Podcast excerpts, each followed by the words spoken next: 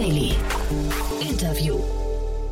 Herzlich willkommen zurück zu Startup Insider Daily. Mein Name ist Jan Thomas und wie vorhin angekündigt, Dirk Hörig ist bei uns zu Gast, der CEO und Co-Founder von Commerce Tools. Ist ein echt krasses Unternehmen, ist eine echt krasse Geschichte und wir sind sie natürlich mal sehr ausführlich durchgegangen, denn das Unternehmen ist gerade zum jüngsten deutschen Unicorn gekürt worden, hat gerade eine 140 Millionen Dollar Runde abgeschlossen, sucht gerade fast 400 Mitarbeiter und ist mit 1,9 Milliarden bewertet worden. Also das alleine sind schon tolle Eckdaten. Wir haben natürlich auch gesprochen über den ganzen E-Commerce-Markt. Wir haben darüber gesprochen, wie man ein großes Unternehmen aufbaut. Und wir haben auch über eine Übernahme gesprochen, die Dirk und sein Team gerade vorgenommen haben. Also jede Menge Themen. Deswegen haben wir auch sehr ausführlich gesprochen. Ich hoffe, ihr seht es uns nach. Aber es ist wirklich ein richtig cooles Unternehmen und ein richtig cooles Thema. Bevor wir loslegen, kurz noch der Hinweis auf nachher. Um 16 Uhr begrüßt meine liebe Kollegin Nina Weidenauer mal wieder drei junge Unternehmen, die sich im Rahmen der Reihe Junge Startups vorstellen. Ihr wisst ja, wir haben ein neues Format ins Leben gerufen. Jede Woche stellt Nina drei oder vier Unternehmen vor die alle relativ jung sind. Ich glaube, maximal zwei Jahre, maximal ein Investment von einer Million Euro eingesammelt haben bis dato und natürlich vor Unternehmergeist und Euphorie nur so strotzen, total motiviert sind bis in die Zehenspitzen. Also es lohnt sich total, danach hereinzuhören. Da kann man sich auf jeden Fall inspirieren lassen. Von daher lasst euch das nicht entgehen und empfehlt es gerne weiter. Ihr wisst ja, wir versuchen so viele Leute wie möglich zu erreichen, einfach weil wir glauben, diesen Entrepreneurial Spirit, den sollten möglichst viele Leute mal mitbekommen haben. Von daher, falls ihr jemanden kennt, der vielleicht mal reinhören sollte bei uns, gerne, gerne weiterempfehlen. Vielen Dank dafür und ja, jetzt genug der Vorrede. Kurz noch die Verbraucherhinweise und dann, wie gesagt, endlich Dirk Hörig, der CEO und Co-Founder von Commerce Tools. Startup Insider Daily. Interview. Ja, super. Ich bin verbunden mit Dirk Hörig. Er ist der CEO und Co-Founder von Commerce Tools. Hallo Dirk. Hallo Jan Thomas, grüß dich. Ich freue mich sehr, dass du da bist. Und erstmal wirklich, ich bin total beeindruckt von dem, was ihr da macht. Glückwunsch nochmal zu der Finanzierungsrunde, auch wenn sie schon ein paar Wochen her ist. Aber äh, Excel ist bei euch eingestiegen, ne? Ja, genau. Also wir haben das im September ähm, eigentlich äh, ja, äh, unter Dach und Fach gebracht, ähm, die neu mit hinzugeholt. Wir hatten vor zwei Jahren unseren ersten amerikanischen Investor mit Insight äh, an Bord geholt und äh, uns dann jetzt entsprechend ähm, äh, noch weiter verstärkt äh, mit ein bisschen Silicon Valley Power. Und um das mit Zahlen zu unterfüttern, ich habe mal bei Crunchbase geguckt, 308 Millionen Dollar sind insgesamt reingeflossen ins Unternehmen. Das ist schon der Hammer. Insgesamt ist es wahrscheinlich knapp so. Äh, da muss man sagen, in der Zahl ist auch, glaube ich, ein bisschen Secondary mit drin, damals gegenüber der Rewe-Gruppe, ähm, ohne da jetzt zu sehr in die Tiefe zu gehen. Also ich glaube, dass tatsächlich äh, der Cashflow bei uns drin ein kleines bisschen sogar niedriger ist. Und ich kann auch sagen, das meiste davon ist tatsächlich auch noch bei uns auf der hohen Kante. Ähm, äh, äh aber ich gehe davon aus, dass wir das noch für weitere Investments benötigen werden. Mhm.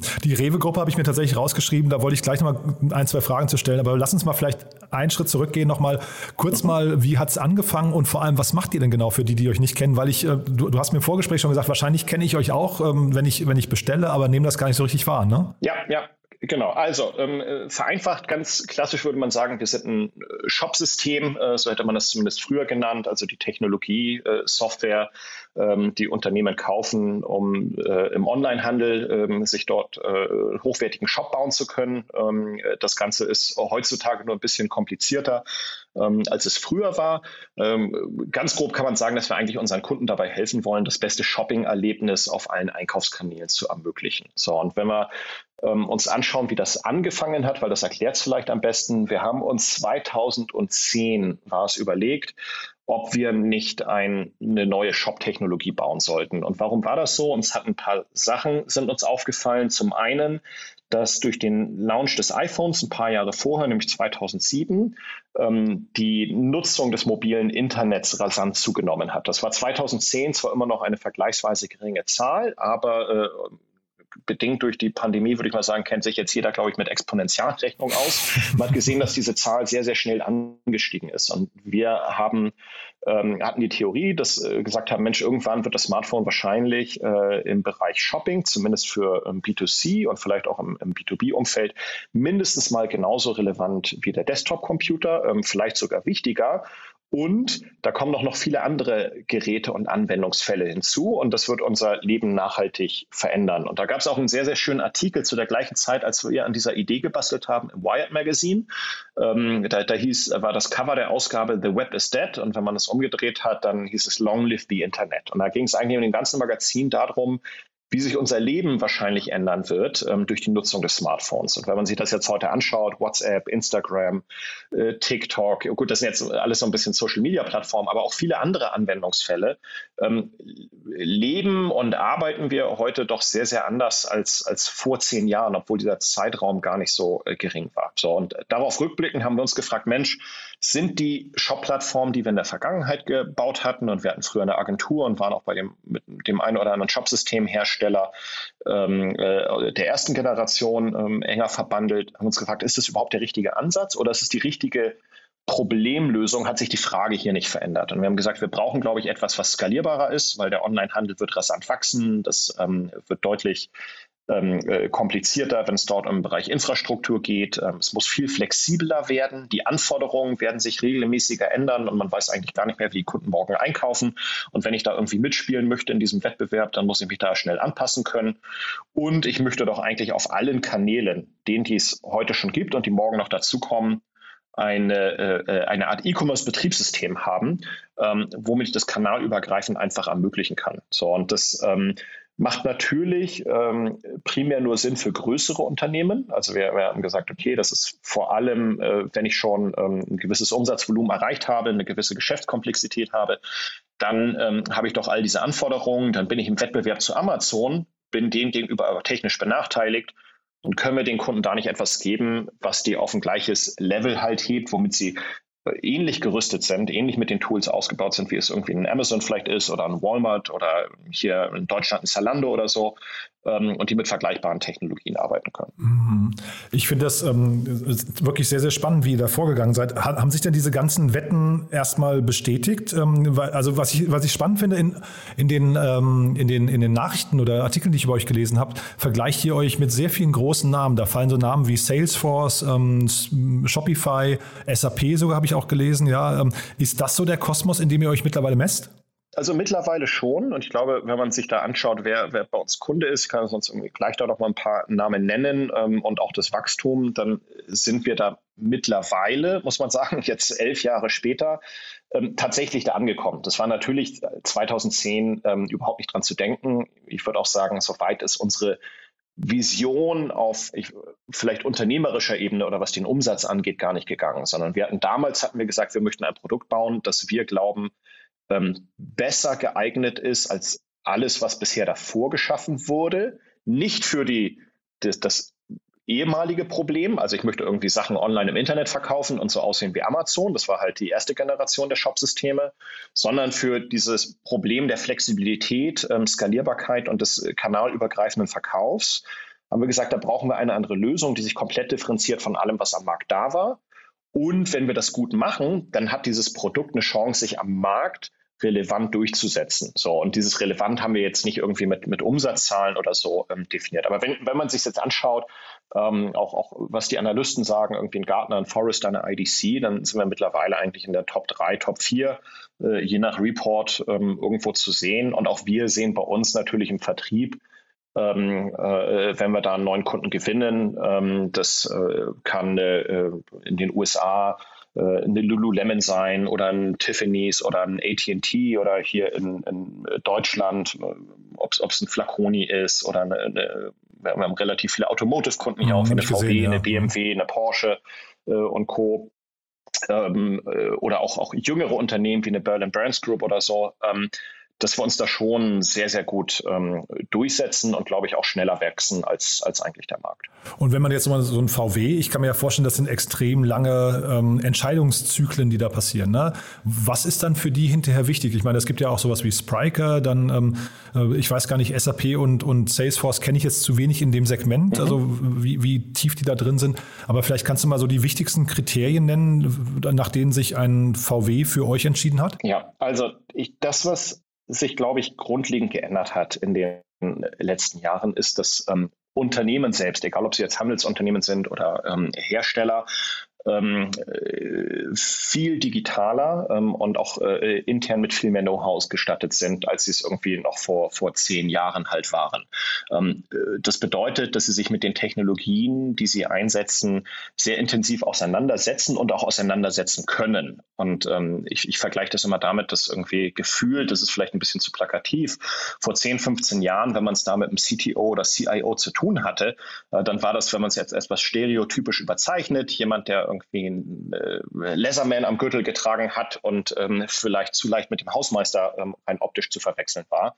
Äh, und äh, heute ist es dann äh, eine äh, junge Dame Ende 30er, ähm, die vorher ähm, acht Jahre lang irgendwie eine Cloud-Abteilung von Google geleitet hat. So und ähm, das heißt, die kennen sich sehr, sehr gut aus und testen auch die Lösungen viel, viel äh, intensiver ähm, als sie es vielleicht in der Vergangenheit in der Lage waren. Und äh, das, was, was uns schon ausgezeichnet hat, ist, dass wir alles ähm, sehr transparent zur Verfügung gestellt haben. Also jeder kann sich über unser Produkt informieren, äh, kann es äh, eigenständig, selbst ohne mit uns in Kontakt zu treten, ausprobieren.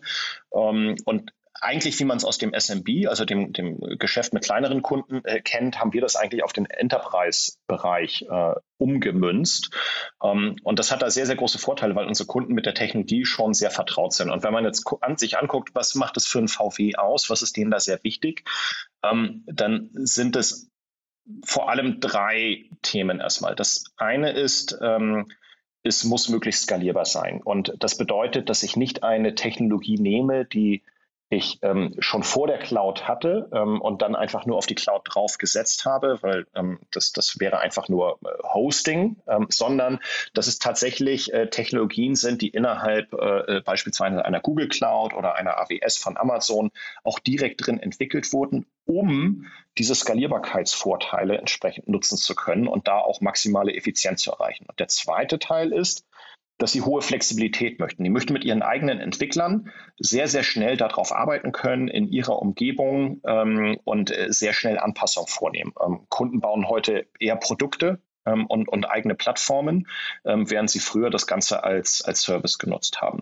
So, und dann ist ähm, der, der äh, dritte Punkt, ähm, natürlich ein gewisses Level an, an Sicherheit. Einmal ähm, äh, Größe vom, vom Unternehmen, ähm, als aber auch natürlich der, der äh, Sicherheit und Architektur, ähm, die der Dienstleister zur Verfügung stellen kann. Sondern, äh, warum, warum ist das für eine VW wichtig? Es geht halt nicht mehr nur noch darum, jetzt irgendwie einen Ersatzteilshop oder einen Merchandising-Shop zu machen. Ähm, äh, das, das, ist weiterhin wichtig und wird auch umgesetzt. Aber ähm, nehmen wir mal aus dem VW-Konzern Audi als Beispiel um auch neue Funktionalitäten und neue Geschäftsmodelle eventuell zum Beispiel ins Auto zu bringen. Ja, ähm, Audi hat da das Feature on Demand. Damit kann ich zusätzliche Dienstleistungen, Funktionalitäten für ein Auto, das ich geleast oder gekauft habe, während der Fahrt hinzubuchen. ähnlich wie ein Subskriptionsmodell. Äh, bei manchen Modellen kann das zusätzliche PS sein, äh, bei anderen Modellen zusätzliche Funktionen, wie dass eine neue Blinkerfunktion hinzukommt. Ich kann das Entertainment-System updaten. Und das sind dann neue Geschäftsmodelle, die sich außerhalb eigentlich der klassischen Shopping Experience zumindest bewegen. Wir sagen, hier brauchen wir etwas, was deutlich flexibler ist, aber wir möchten auch nicht für jedes Problem ein eigenes System hier bauen, sondern wir hätten gern ein digitales Betriebssystem für den Onlinehandel unten drunter. Und ob wir dann damit E-Commerce im Fahrzeug machen, die ähm, Online-Vorbestellung, den äh, Direct-to-Consumer-Fahrzeugvertrieb, Ersatzteile, Merchandising, das möchten wir dann alles darüber flexibel ausgestalten können. Aber es klingt ja mega komplex, was du gerade beschreibst. Ne? Das klingt nach so einem richtig dicken Schweizer Taschenmesser. Wie kann man denn da überhaupt Herr der Lage bleiben? Ich glaube, das ist es gar nicht mal so sehr. Die, die einfachste Analogie meiner Meinung nach ist immer noch im, im Spielzeugbereich. Ähm, so hatten wir uns das damals auch vorgestellt, als wir in der Entwicklung waren, wo wir gesagt haben, Mensch, Früher, da hatten wir nur Playmobil und Playmobil ist, gar, ist, ist ein super Spielzeug, das ist äh, klasse ähm, und auch genau auf ein Problem äh, ausgerichtet oder auf einen Anwendungsfall. Wenn mir jetzt aber irgendwie das Fahrzeug nicht gefällt oder die Kutsche und ich möchte daraus eine Raumfähre bauen, dann geht das nicht, dann breche ich das Ganze kaputt. Und in dieser, äh, äh was sich ja geändert hat, ähm, äh, schon äh, lange vor der Pandemie, war, keiner, man wusste nicht mehr, was morgen kommt. Geschäftsmodelle sind sehr, sehr schnell äh, neue entstanden, andere verworfen wurden. Ähm, und wenn ich dabei sein äh, möchte und mitspielen will, dann muss ich sehr, sehr schnell zumindest mhm. reagieren können und im besten Fall kann ich sogar agieren. Wir haben gesagt, naja, was ist denn, wenn wir die, die Shop-Technologien, die wir vorher als Playmobil gebaut haben, wenn wir die jetzt als Lego-Bausteine zur Verfügung stellen. Und auch ähnlich wie Lego-Bausteine äh, packen wir die in Tüten zusammen. Das kann man sich dann so vorstellen, dass es eine Tüte gibt, die stellt dann alle Funktionalitäten rund um den Kunden zur Verfügung. Mhm. Das, was man dann als, als ähm, Nutzer beispielsweise unter dem Mein-Konto-Bereich äh, äh, nachvollziehen kann an Funktionalitäten oder alles, was um den Produktkatalog äh, an Funktionalitäten ähm, äh, bereitgestellt wird oder alles rund um Warenkorb-Funktionalitäten, ähm, äh, dann äh, Steuerberechnungen, Discounts hinzufügen, internationale Versandkosten berechnen.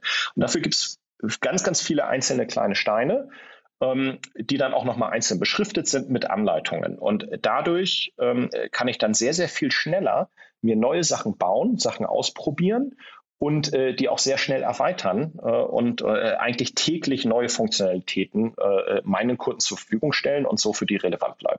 Aber ist es trotzdem nicht so, dass die Kunden bestimmten Profilen äh, folgen müssten? Also, dass ihr in bestimmten Sektoren vielleicht irgendwie, weiß nicht, eine gewisse Domain-Expertise aufbauen müsst? Weil ich stelle mir das jetzt so vor, ihr seid irgendwie so eine beim, beim, beim, beim bei der Formel 1 so ein Boxenstopp und da kommt die ganze Zeit kommt ein Fahrzeug angefahren, von dem ihr vorher gar nicht wisst, wie es aussieht, und ihr soll trotzdem schnell sein. Ähm, wie kriegt man das denn hin? Das ist gar nicht so kompliziert, weil die Entwickler heutzutage ohnehin mit diesen ganzen Cloud-Technologien arbeiten. Okay. Es hostet ja keiner mehr selber irgendwie äh, im Keller ähm, vom Bürogebäude in einem kleinen Rechenzentrum, Aha. sondern die arbeiten ohnehin mit den Technologien, die irgendwie in Google in der GCP Cloud oder Amazon in der AWS Cloud bietet. Und wir haben uns dort direkt rein integriert und nutzen eigentlich, also und unsere äh, Dokumentation und wie die API gestaltet sind, ist sehr, sehr ähnlich zu dem, was Entwickler schon kennen. Und das Aha. hat den großen Vorteil, ähm, deswegen ist es nämlich unserer Meinung nach genau andersrum. Als wir die Plattform vielleicht einen Schritt kurz zurück, als wir es damals gebaut haben, haben wir gesagt, uns sind vor allem ähm, äh, äh, drei Sachen ähm, wichtig. Zum einen war uns, dass wir gesagt haben, wir möchten etwas, was wirklich nativ in der Cloud ist und hochgradig skalierbar. Äh, äh wenn ich da, äh, jetzt steht es ja gerade an, äh, eine Black Friday oder Cyber Week halt habe mit sehr hohen Traffic Peaks, dass das Ganze automatisch mitskaliert ähm, und dass das Ganze aber auch nachhaltig ist und ich wirklich nur für das zahlen muss, was ich nutze. Das zweite war, dass wir gesagt haben, okay, ich möchte den Handel auf allen Kanälen ermöglichen und auch zukünftige Geschäftsmodelle für unsere Kunden ermöglichen. Eine, ein, ein Shop-System sollte nicht äh, der Innovation im Weg stehen, ganz im Gegenteil, es sollte dabei helfen. Und das dritte war, wir gesagt haben, wir möchten es so einfach wie möglich machen für die Entwickler, dass die mit jeder Programmiersprache arbeiten können und dass deren sogenanntes Onboarding, also die Zeit von, hey, ich schaue mir die Plattform mal an, bis ich kann gut damit arbeiten, ähm, kriege da vielleicht noch ein Training, eine Zertifizierung, dass das nicht Monate dauert. Ähm, du hattest vorhin ein paar Namen genannt, ich gehe jetzt mal auf die Namen gar nicht weiter ein, aber da gibt es den einen oder anderen großen Anbieter da draußen, da dauert das gut und gerne sechs bis neun Monate, ähm, bis da Entwicklerteams von Kunden oder Partnern fit gemacht werden können. Und wir haben mhm. gesagt, das wollen wir in weniger als zwei Wochen haben, äh, im Idealfall eigentlich nur in zwei Tagen. Und ähm, mittlerweile haben wir Tausende von zertifizierten Entwicklern da drauf, die alle in einer Woche äh, auf, dem, auf den Produkten fit sind. Das, was immer noch zu tun ist, und da gebe ich dir recht, ist, du musst dir überlegen, was möchtest du bauen? Wie sieht dein, wie sieht dein Kundenerlebnis aus? Das ist ähnlich wie bei Lego. Ich kann natürlich aus den Steinen etwas zusammensetzen, was ähm, vielleicht auf den ersten Blick nicht für äh, äh alle Zielgruppen ähm, entsprechend ansprechend ist. Ähm, da brauche ich ein gewisses Verständnis, aber das übernimmt ohnehin in der Regel eine Designagentur, äh, um zu gucken, okay, kommt da der Look and Feel und äh, die Funktionalität entsprechend bei den Endkunden an. Das erste, was man sieht, wenn man bei euch auf die Webseite kommt, sind die sogenannten Mach oder ja, ich weiß gar nicht, wie mhm. sie sind, Mach Principles. Ne? Ähm, mhm. Magst du die nochmal erklären? Die scheinen ja dann entsprechend sehr wichtig zu sein. Ne? Ja, die sind insofern wichtig, als dass in den, da, dadurch, dass sehr, sehr viele Anbieter ähm, natürlich am Markt sind und auch für den Kunden äh, oder unsere Kunden die Differenzierung manchmal nicht so ganz klar ist, ähm, wer unterscheidet sich eigentlich wie, haben wir vor ähm, zwei Jahren ähm, eigentlich unter gleichgesinnten Technologieanbietern, die sich äh, ähnlichen Prinzipien ähm, unterworfen haben, gesagt, Mensch, warum äh, äh gründen wir hier nicht eigentlich äh, etwas wie eine Art Verein, äh, unabhängig, ähm, der uns auch nicht gehört. Das ist, glaube ich, ganz wichtig. Ähm, wir sind selbst da äh, mittlerweile auch nur noch Mitglied, äh, nicht mal irgendwie mehr äh, direkt im, im Beirat, ähm, äh, der als offene Plattform sich versteht, ähm, wo jeder, der sagt, wir machen, und jetzt kommen wir zu diesem Begriff, der in der Cloud äh, seine Produkte entwickelt und das Ganze über sogenannte APIs, äh, das entspricht äh, diesem Lego-Bausteinmodell. APIs sind Programmierschnittstellen, ähm, die übers Web äh, also übers Internet, äh, abgerufen werden können, bausteinartig, und dann kann ich mir das zusammensetzen, ähm, so wie es für mein Geschäft äh, genau gerade richtig ist. Ähm, der das halt nutzt. Also äh, Mach steht für Microservices, APIs, Cloud und Headless. Das sind dann sozusagen die Komponenten darunter.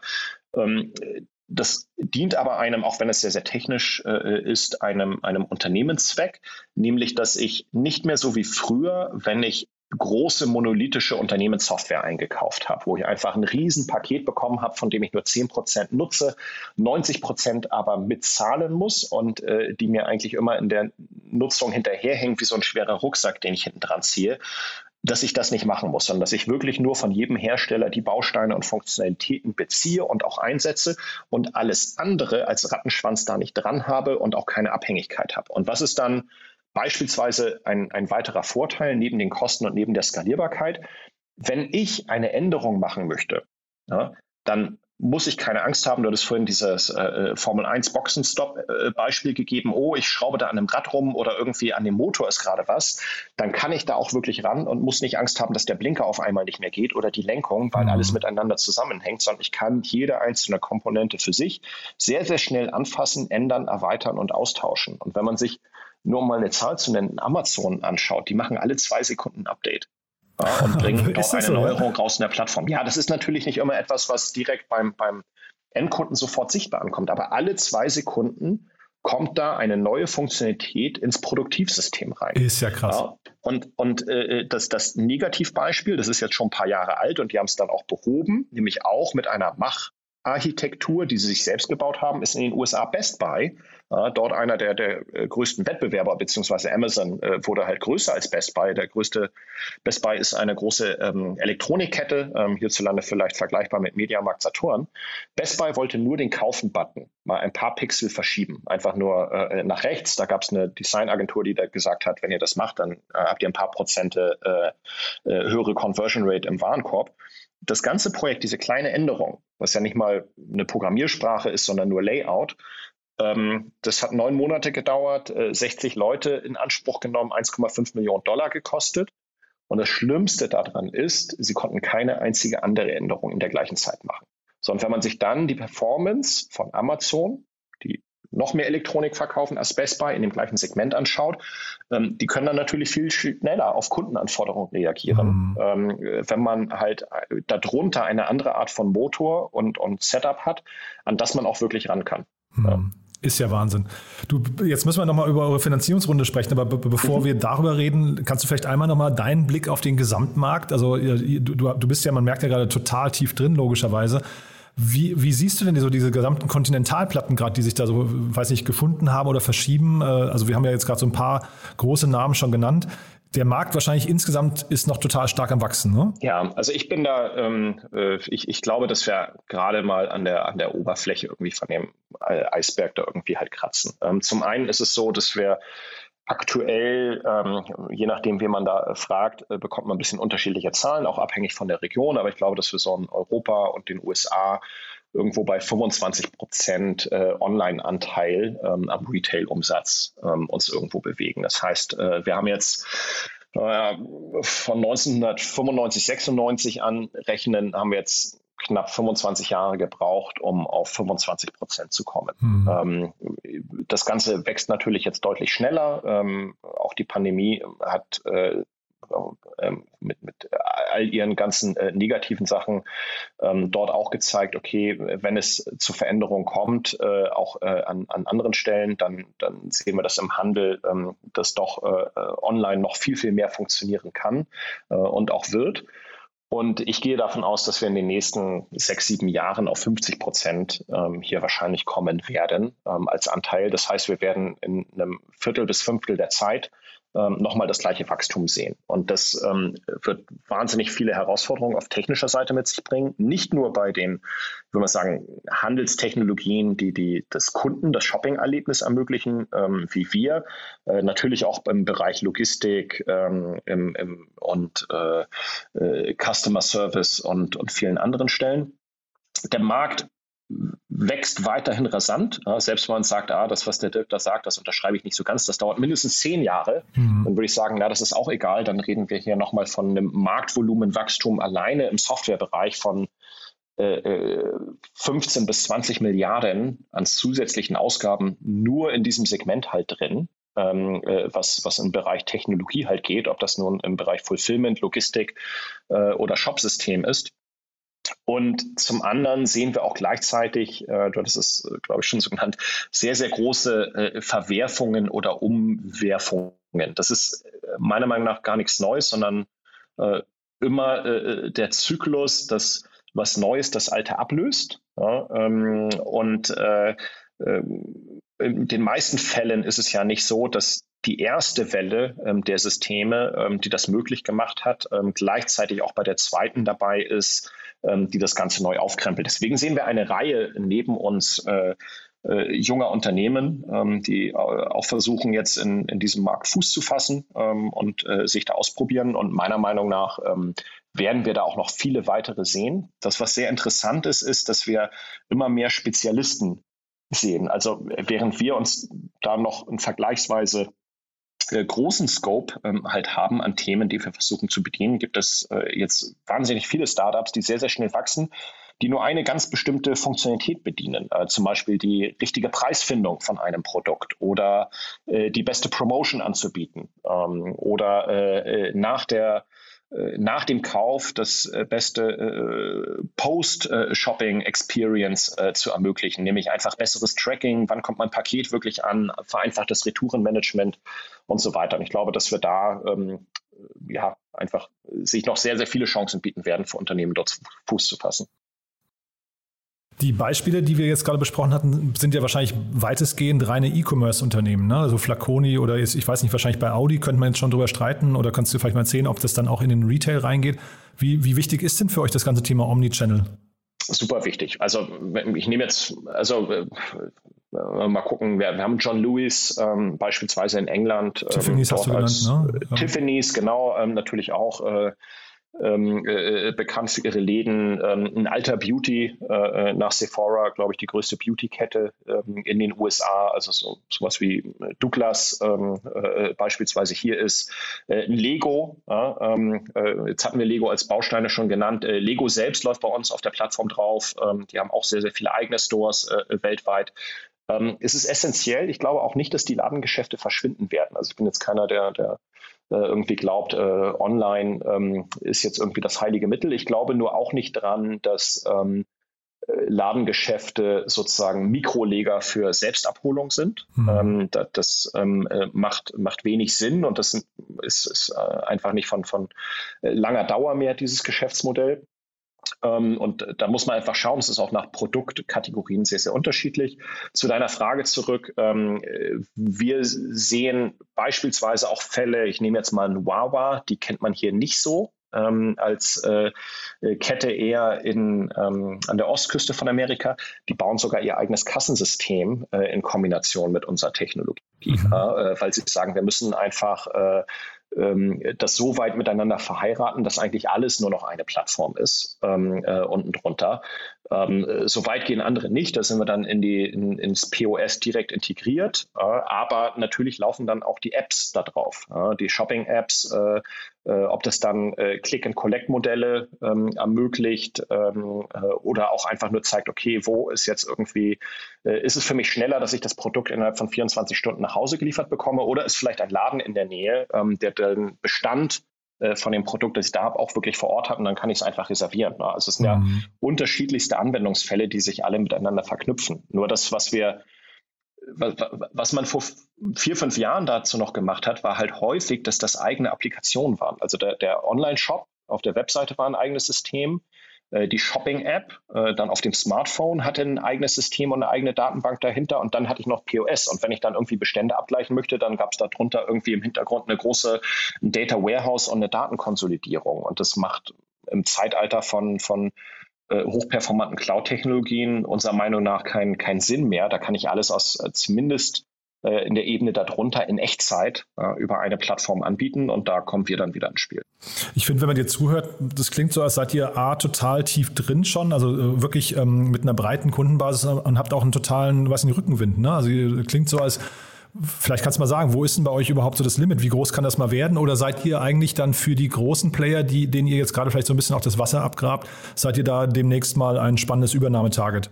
Ja, das ist, äh, ne, ne, in die Sterne können wir da auch schlecht gucken, sozusagen. Also ich glaube, wir, wir sind jetzt nicht äh, sehr darauf aus, ähm, dass wir kurzfristig übernommen werden. Ne? Ich mhm. glaube, wir haben mittlerweile auch, ähm, man, sieht es jetzt auch in der Excel-Runde, in der Bewertung, ähm, eine Unternehmensgröße erreicht und wir wachsen halt ähm, sehr, sehr schnell weiter, dass auch diese Zahlen sich äh, immer da, da schnell abnutzen, wo man da jetzt auch nicht mehr irgendwie leicht für jeden zu haben ist ähm, äh, weil, weil das dann doch irgendwie ähm, für den einen oder anderen vielleicht dann ein bisschen zu teuer wird. Ähm, das weiß ich nicht, ist aber auch gar nicht so sehr unser Ziel. Ich glaube, wir sind da eigentlich ganz gut aufgestellt, ähm, aktuell eigenständig, haben uns ja, äh, hat es vorhin angesprochen, mit Frontastic ähm, gerade auf Produktebene oder im Portfolio äh, äh, dort noch weiter verstärkt.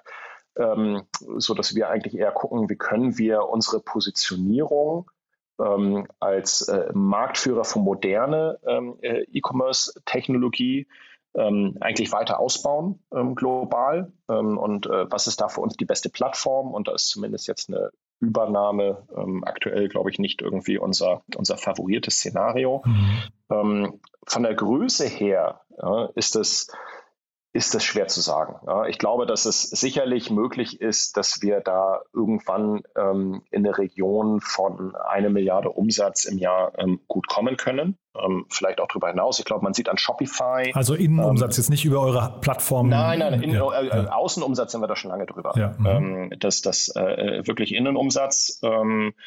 Ähm, wir äh, sind da jetzt, äh, ich würde mal sagen, ein paar Monate vor dreistellig. Ähm, insofern ähm, und ähm, haben eine, eine, sehr hohe Wachstumsrate. Insofern könnte man sagen, das ist jetzt nur eine Frage der Zeit, ähm, wobei das meiner Meinung nach ähm, Zeit äh, da nur ein Faktor ist, sondern wir da schon ähm, sehr stark daran arbeiten müssen und vor allem auch sehr, sehr viele Leute brauchen. Das ist unser Wachstumshemmer ist eigentlich eher, wie schnell finden wir Personal ähm, äh, und äh, weniger, wie schnell finden wir jetzt aktuell neue Kunden. Ähm, um das Ganze umzusetzen. Und natürlich, wie können wir auch unsere Positionierung gegenüber dem, dem äh, Kunden ähm, weiter differenzieren äh, mhm. und äh, weitere Produkte launchen. Und dann kann das sicherlich sein. Ich glaube, man sieht an, an Shopify ähm, ganz gut, ähm, wo da das, das Limit ist. Ähm, äh, weil man, wir, wir uns da eigentlich auch ganz gut differenzieren, man es aber trotzdem vergleichen kann, weil wir halt kein direkter Wettbewerber von Shopify sind. Also ein, ein Kunde, ähm, der sich sowohl Shopify als auch uns anschaut. Ähm, ich will nicht sagen, das hat es noch nie gegeben, ähm, aber meistens ist dann einer von uns beiden ähm, verkehrt im Raum, weil wir ein sehr, sehr unterschiedliches Kundenprofil angehen mit einer sehr unterschiedlichen Problematik oder Herausforderung, die der Kunde hat, ähm, die beiden Unternehmen versuchen zu lösen.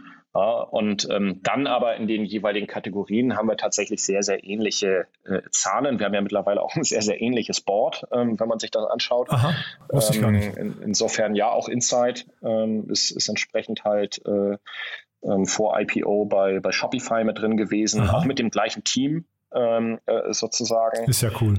Ähm, insofern hat man da Parallelen, aber natürlich haben wir andere Kundenbasis, ein anderes Produkt. es ist, man könnte sagen, es ist beide Autos, aber für ein sehr, sehr unterschiedliches Problem. Mhm. Und ähm, ja. Mhm. Du also Stichwort Leute, du hast mir oder Mitarbeiter, du hast mir im Vorfeld gesagt, ihr sucht drei bis 400 Personen gerade, ne? Mhm, das ist jetzt so ähm, aktuell für die nächsten zwölf Monate eigentlich die Marschroute. Ähm, äh, und äh, wir wachsen auch mit äh, aktuell, ich würde mal so sagen, 25 etwa pro Monat äh, neu. Aktuell beschleunigt sich aber der Bedarf. so ich sage, na, wir könnten davon ähm, wahrscheinlich sogar ähm, äh, 150, äh, 160 in den nächsten drei Monaten ähm, einstellen, ähm, äh, zumindest was, was intern äh, in den Teams den Bedarf angeht. Für den ähm, Standort München oder wo? Nee, das, das ist tatsächlich ähm, äh, global, wobei da der Schwerpunkt schon auf ähm, in, in Europa auf Deutschland, ähm, UK, Niederlande liegt, auch wenn er in anderen Ländern wie, wie und Spanien, äh, das, das kommt auch noch dazu, wir jetzt ein ähm, einen weiteren Development Hub ähm, eröffnen wir gerade in Valencia. Ähm, da, da kommt dann auch nochmal äh, tatsächlich, ähm, äh, planen wir da größere Teams aufzubauen. Ähm, aber sicherlich sind es in Deutschland, ich schätze mal schon so zwischen 70 bis 100 Leuten, ähm, die wir da planen. weitere 100 etwa in den, in den USA. Ähm, und ähm, der Rest verteilt sich dann in Europa und dann haben wir noch ein kleines Team in, in APEC, ähm, in, in Singapur und in Australien aktuell, ähm, das, das wir aber auch ausbauen werden. Mhm. Und du hast die Bewertung gerade angesprochen. Ich habe versucht rauszubekommen, ob ihr tatsächlich jetzt ein Unicorn geworden seid oder nicht. Ich habe Mutmaßung darüber gesehen, aber in eurer Pressemeldung stand dazu nichts. Kannst du das kommentieren? Ja, ähm, doch, äh, das, das ist sogar public gewesen. Ähm, auf äh, Dollar-Ebene waren es etwas über 1,9 Milliarden. Wahnsinn. Ähm, ja. ja, hatte genau. ich, ja, hatte ich bei CB Insight ja. so gesehen. Ich wusste noch nicht, ob es stimmt, ja. Nee, genau. Also es ist tatsächlich äh, da die Bewertung, wobei das natürlich immer, ähm, ich glaube, da darf man sich nicht äh, zu sehr dran hochziehen. Das äh, erstaunt einen dann selber ähm, äh, muss dann aber auch da, also man, man bleibt da sehr, sehr schnell bodenständig, weil mhm. man sieht dann auch am nächsten Tag wieder, okay, was äh, steht denn eigentlich alles an, ähm, an Arbeiten, um das überhaupt äh, rechtfertigen zu können und wo möchte man da hin? Ähm, und äh, da wir ähm, bisher zumindest äh, erstmal noch ähm, privat sind. Wir sind jetzt nicht irgendwie an der Börse getradet. Ist es natürlich auch ein äh, in Teilen fiktiver Wert, mhm. ähm, äh, weil ja jetzt äh, Retail-Investoren da natürlich nicht, nicht irgendwie einsteigen können. Ja, darf man sich trotzdem erstmal freuen, oder? Absolut, absolut. Ja. Wir, ne, wir, wir, sind auch äh, gerade was, was äh, Kunden und Wachstum angeht, ähm, da, da sicherlich stolz drauf. Ja. Wahnsinn.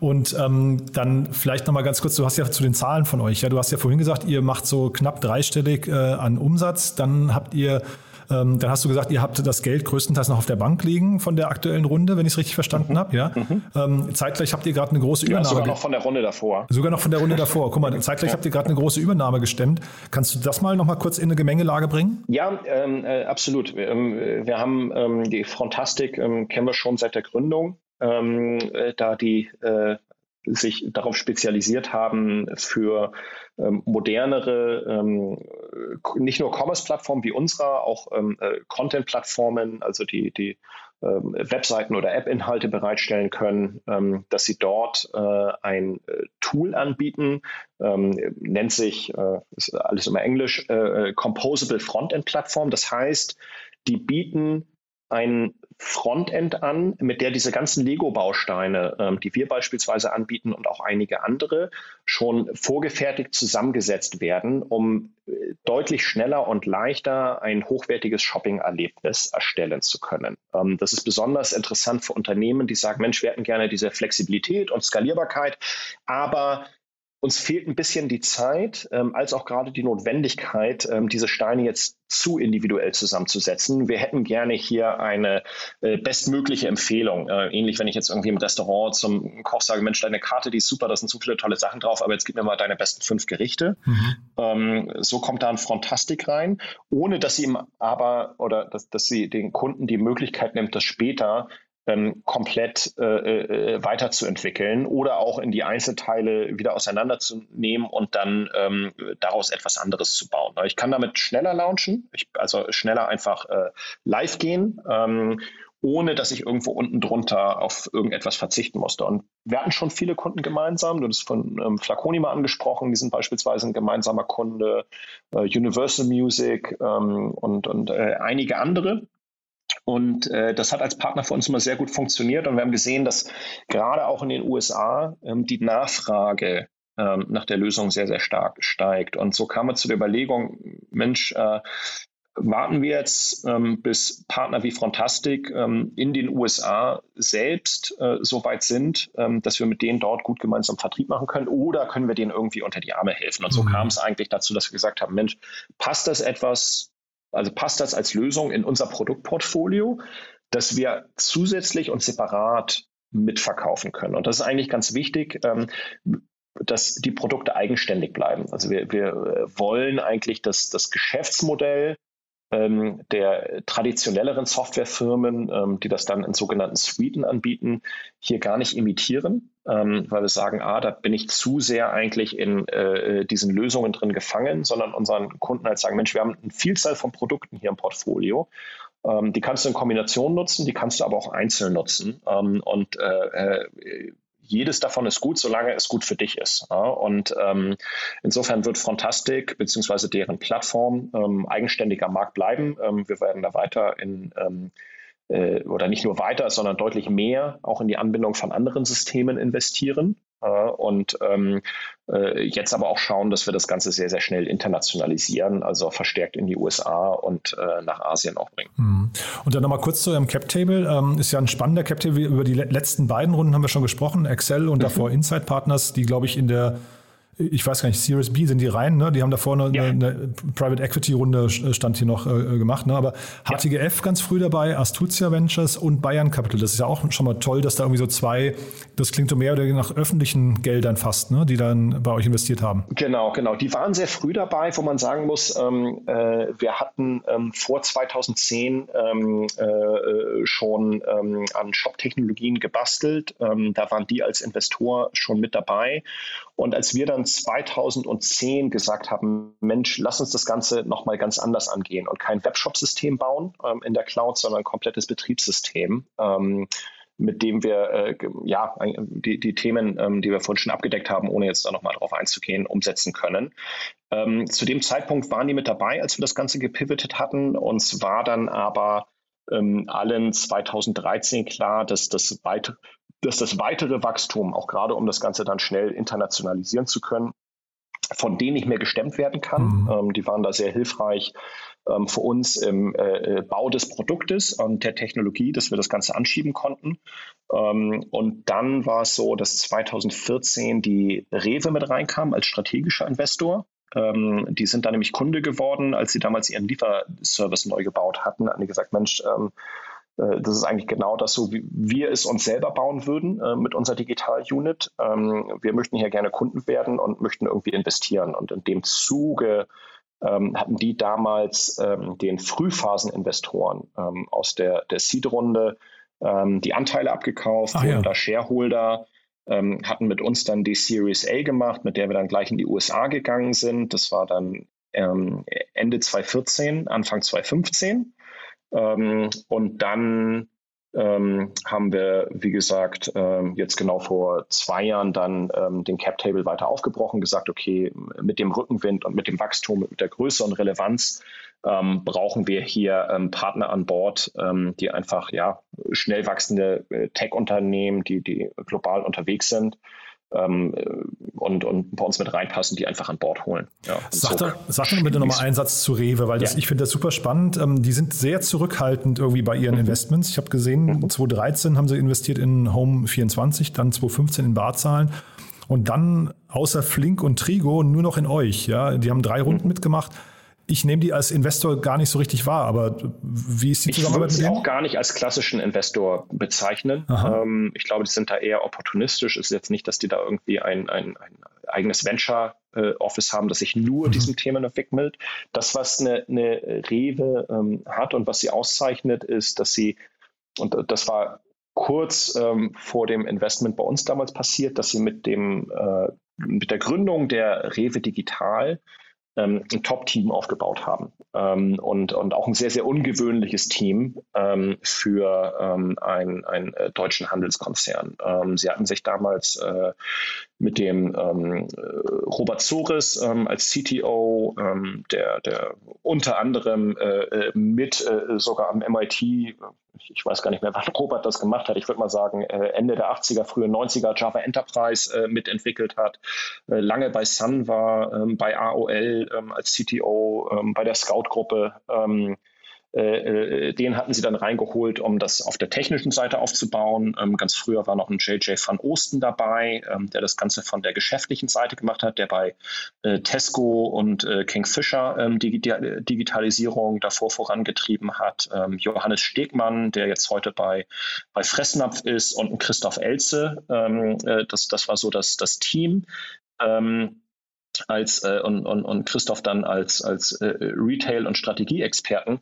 Und die hatten gesagt, wir müssen uns hier äh, ganz anders aufstellen, viel digitaler sein. Ähm, und dafür können wir viele Sachen selber entwickeln, aber vielleicht nicht alles. Und ähm, manche Sachen, da nutzen wir nur die Produkte, in andere investieren wir. Mhm. Und ähm, äh, da hatte, da, da wir so eine strategische Komponente waren, gesagt worden, Mensch, dann sind wir als Betriebssystem da überall unten drunter.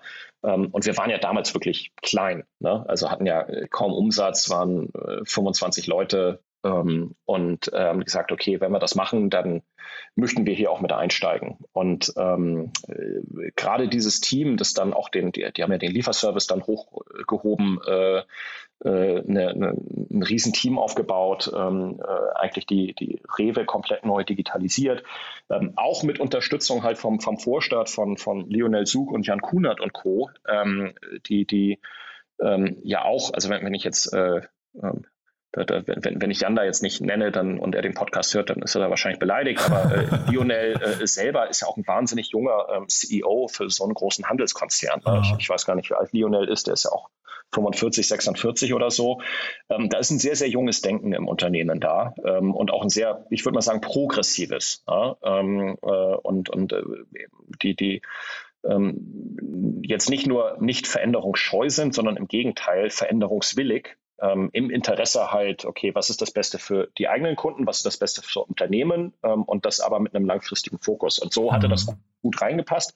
Es ist aber total untypisch. Also eigentlich würde ich immer sagen, Mensch, so ein Strategen als Investor ähm, macht das doch äh, lieber nicht. Ähm, bei uns war es so, dass aufgrund der Akteure, die da waren, ähm, wir ein relativ gutes Gefühl hatten, dass es funktioniert, weil wir uns auch alle von Beginn an zusammengesetzt haben, gesagt haben, hier die Commerce Tools, ähm, unser Ziel ist hier, äh, ein, ein ähm, äh, großes Technologieunternehmen aufzubauen ähm, äh, und das, das weltweit. Ähm, wir, haben hier, ähm, wir, wir, haben hier keinen Innenfokus äh, sozusagen Richtung äh, Shareholder. Ähm, und und äh, wenn ihr da als Rewe auch Lust drauf habt und uns dabei unterstützen wollt, das zu machen, dann ist das total super. Ähm, und, und wenn nicht, dann ist das auch okay, aber dann, dann passen wir halt nicht zusammen. Ja, und ähm, da war halt allen Beteiligten, ähm, haben gesagt, nee, das wollen wir ausprobieren und ähm, das ist dann, man ist ja früher, also zu Beginn weiß man ja immer nicht, geht das Ganze gut. Jetzt hinterher mhm. betrachtet war das natürlich genau die, die richtige Entscheidung. Ja, also wir könnten jetzt wahrscheinlich noch sogar ausführlich mal über Fehler sprechen, die ihr gemacht habt, aber mit Blick auf die Uhr müssen wir tatsächlich zum Ende kommen, Dirk. Ähm, vielleicht machen wir dazu nochmal eine separate äh, Folge mal sehr irgendwann. Gerne, sehr Weil ich glaube, so Learnings ja, die, zu teilen die, die hinterher. Ist lang. Ja, ja, ja, ja genau. Ne? Also von Dingen, die man richtig und vor allem die, die man falsch entschieden hat das ist, glaube ich, wirklich sehr spannend. Äh, vielleicht noch mal kurz zum Abschluss, wenn du jetzt mal ähm, in die Zukunft doch noch mal gucken könntest, so in zwei Jahren, was würdest du sagen, wo steht ihr da? Also ich glaube, dass wir in zwei Jahren ähm, äh, in den USA ähm, noch deutlich relevanter sein werden, als wir es jetzt schon sind. Ähm, es läuft ja beispielsweise AT&T bei uns auf der Plattform. Ne? Also äh, jedes zweite, iPhone, das in den USA verkauft wird, glaube ich, ähm, wird am Ende der Verkauf über unsere Plattform ermöglicht. Aber ich glaube, dass wir, was die Breite der Kunden angeht, ähm, äh, dort ähm, äh, noch einen größeren Markteinfluss haben werden. Ähm, sicherlich Europa weiter wächst und wir aber auch in Asien. Bisher sind wir vor allem in Australien, Neuseeland da sehr, sehr stark unterwegs. Ähm, dort äh, noch äh, in äh, der einen oder anderen Region ähm, zumindest mal ähm, erste Erfolge vorweisen können, aber auch uns als Technologieunternehmen ähm, ähm, hoffe ich mir zumindest, ähm, äh, wir eine äh, noch deutlich größere Substanz äh, geschaffen haben, ähm, sowohl für den Wirtschaftsstandort Deutschland ähm, als aber auch äh, insgesamt mit der Positionierung auf ja, moderne Handelstechnologien für Unternehmen. Super. Cool. Du, dann sind wir von meiner Seite aus durch. Haben wir aus deiner Sicht was Wichtiges vergessen? Ach, ich glaube, da gibt es immer vieles, worüber man sprechen kann. Mhm. Ähm, äh, Internationalisierung, ähm, äh, warum USA und äh, nicht erstmal hier oder so, aber das können wir dann auch irgendwie uns für einen weiteren Podcast irgendwo mal, mal aufheben. Startup Insider Daily. One more thing. Präsentiert von OMR Reviews. Finde die richtige Software für dein Business. Dirk, super. Dann haben wir ja noch eine, Ko äh, eine Kooperation mit OMR Reviews. Ähm, jeder unserer Gäste stellt ein Lieblingstool vor oder ein Tool, das sie gerne benutzen. Und da bin ich gespannt, was du mitgebracht hast. Ja, ähm, für mich ist das ganz äh, äh, altbacken, ähm, nämlich äh, das ist äh, mittlerweile ähm, äh, nach Wunderlist, nachdem das von Microsoft übernommen wurde, ähm, äh, leider ist es zum Nachhalten von persönlichen Aufgaben immer noch Evernote, überraschenderweise, weil ich das einfach über alle meine Geräte, ob es das MacBook ist, das iPhone, das iPad, ähm, äh, wenn ich unterwegs bin, sehe, was ich noch zu tun habe. Also ich mache mein To-Do-Listen-Management ähm, äh, tatsächlich für die dringendsten Sachen noch darüber und als auch meine Notizen ähm, damit ich jederzeit irgendwie, äh, wenn ich mal irgendwie was gefragt werde und dann ähm, schnell was zur Hand brauche, das halt abrufen kann. Ja, ist bei mir genauso. Ich bin auch ein Evernote-Junkie, aber ich habe hier im Podcast schon mehrere Leute gehabt, die dann äh, von Evernote auf Notion gewechselt sind. Das werde werd ich mir demnächst mal angucken. Ich weiß nicht, ob du das kennst. Kenne ich auch, habe ich auch auf der Liste, habe es aber noch nicht ausprobiert. Ja, ja, geht mir genauso. Da können wir uns mal austauschen dazu.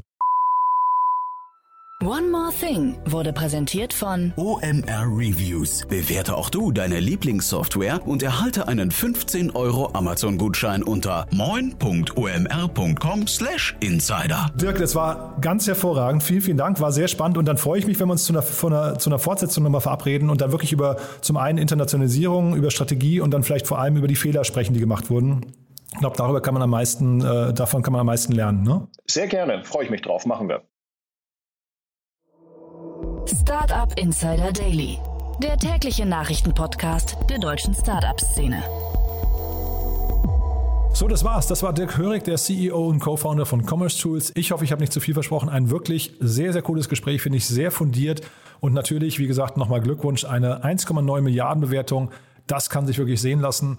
Ihr habt es ja mitbekommen, ich habe mich mit Dirk verabredet, wir werden ein Follow-up machen, dann über die ganzen Fehler, die gemacht wurden. Das ist natürlich auch super spannend, denn es ist ja klar, das Startup-Leben ist eine Achterbahn und ja, da geht es auf und ab und man macht eben vieles falsch und kann natürlich dann in solchen Gesprächen auch von den Besten lernen. Also von daher freue ich mich auf die Fortsetzung.